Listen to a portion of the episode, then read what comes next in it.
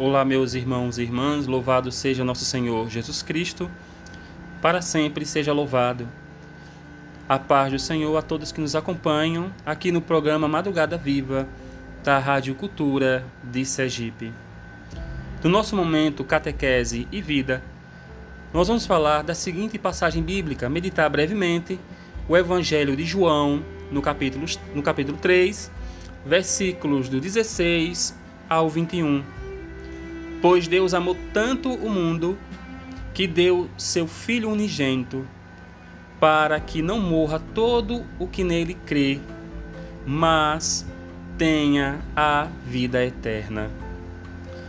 Veja bem, meus irmãos e irmãs, Deus amou tanto o mundo, mas o mundo preferiu ser seu próprio Salvador, rejeitando a salvação oferecida gratuitamente por Jesus no entanto, quem no mundo deu a própria vida pela sua, pela minha vida e pela vida dos nossos familiares, da minha família, da sua família, e pelos conhecidos e desconhecidos, por todos.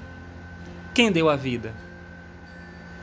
Só se tem notícia de uma pessoa, o único homem, e mesmo que haja quem não queira ele garantiu a salvação também deste por teu sangue preciosíssimo. Ele era homem e Deus, verdadeiro Deus e verdadeiro homem, Cristo Jesus. Para sermos salvos, precisamos crer nele para ter a vida eterna. Ele mesmo prometeu: quem crê será salvo. E é isso mesmo. É uma promessa maravilhosa que Jesus nos faz. A fé em Jesus acarreta consequências que mudam a nossa vida. Não há como crer em Jesus e permanecer o mesmo. Essa fé não teria vida, seria falsa, sem efeito e da boca para fora. Quando cremos, nos aproximamos da luz e praticamos as obras da luz, nos aproximando cada vez mais de Deus.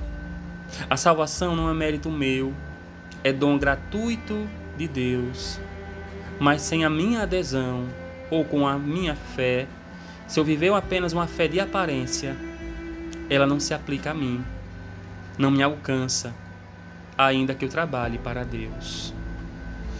A minha fé precisa ser autêntica, indubitável, consciente e perseverante. Serei salvo, sim, pela graça de Deus e pelo sangue redentor de Jesus mas permanecerei no caminho de Deus, fazendo a sua vontade, para não perder a salvação com uma fé qualquer. Eis aqui um grande problema. Não é meramente uma fé qualquer, mas é uma adesão autêntica à pessoa de Jesus Cristo, o Filho de Deus, que o Pai ao qual amou tanto esse mundo, que o entregou, para que todos nós tenhamos a vida e vida em abundância. Glória ao Pai, ao Filho e ao Espírito Santo, como era no princípio e agora e sempre. Amém.